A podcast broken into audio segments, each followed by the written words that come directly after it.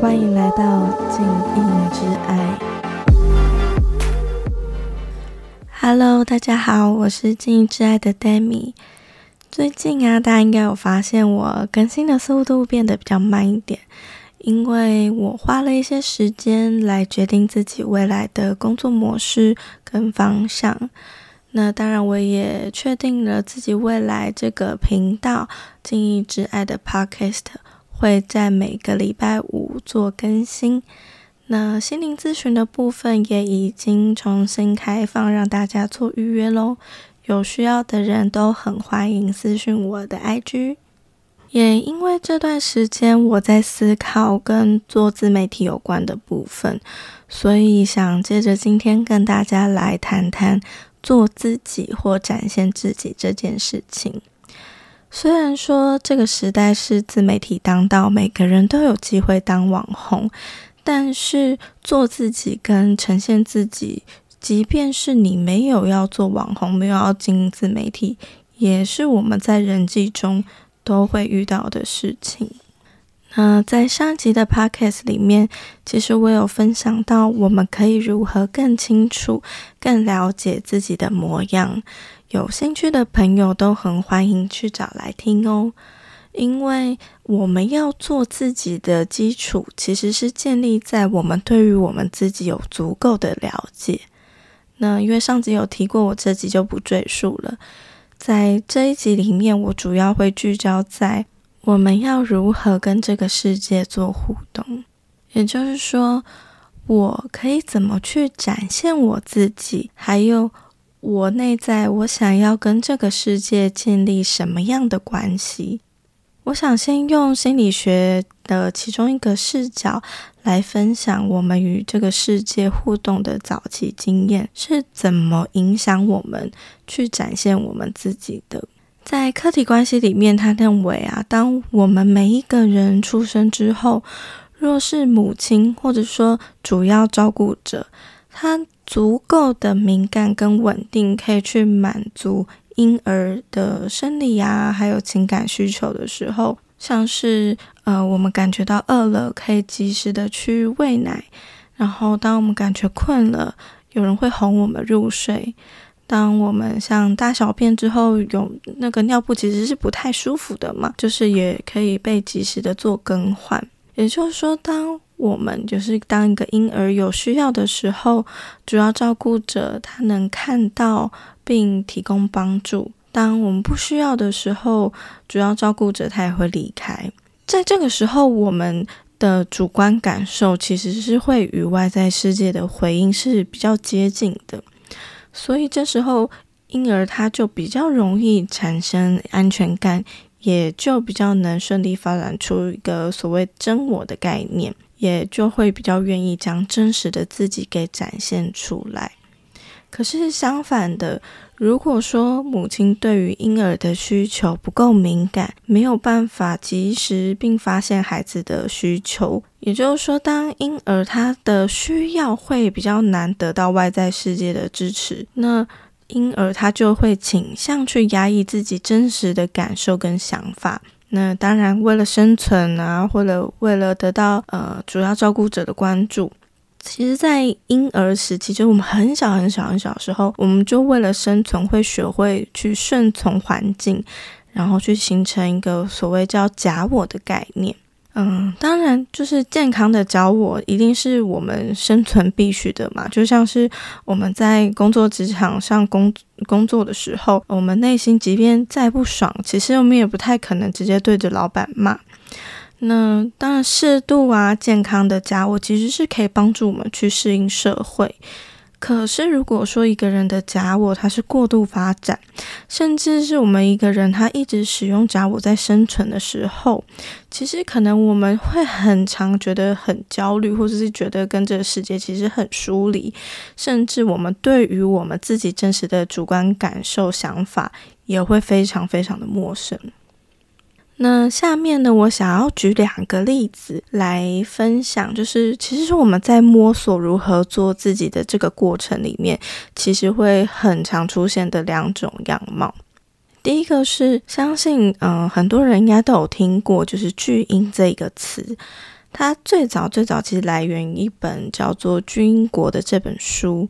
那里面指的巨婴，其实主要是指说人们是独立性低呀，然后或者是觉得这个世界必须要按照自己的想法运作，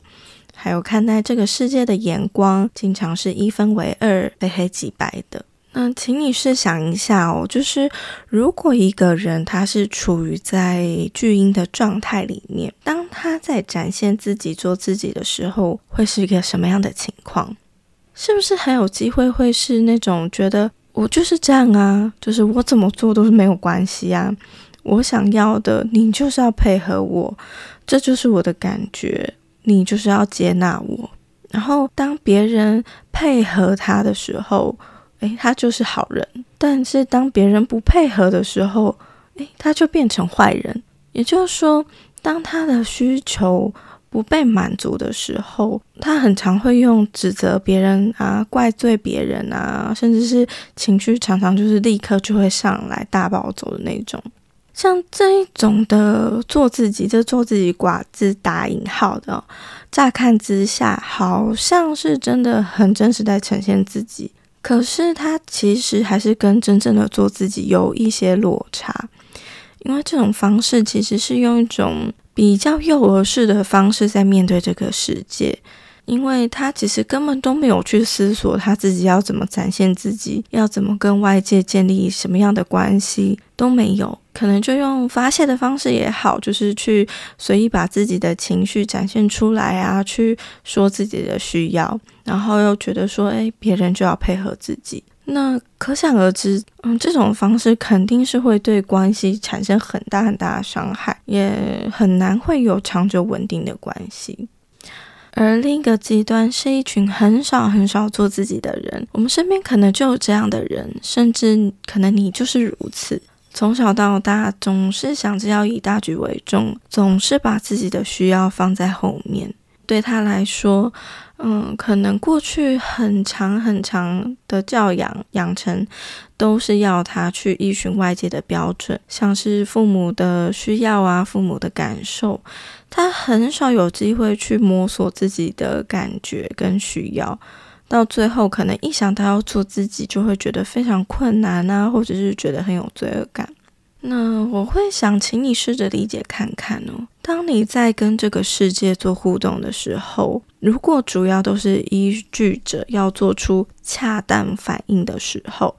其实你很少会有机会用自己当下真实的感受跟想法去回应这个外界。虽然说你处在这样的方式的时候，会相对来说是安全的，可是会让你造成你自己跟对你自己的内在非常的断裂。虽然说上面这两个例子看起来非常的相对又很极端，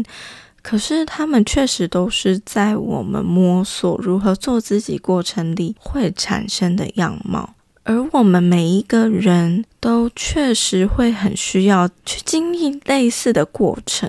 好，这也就是说，想要在他人完全配合自己，跟鲜少表达自己这个之间，让我们的假我跟真我去逐渐、逐渐的达到平衡。虽然说这个过程真的非常不容易，因为我们一边要保有着自己，又要好好的与这个世界互动，其实是非常难达到一个真正的平衡。所以说，有时候做自己这件事情，甚至是某些人一辈子的功课。可是，只要我们不断的、持续的去了解自己的感受啊、情绪跟想法，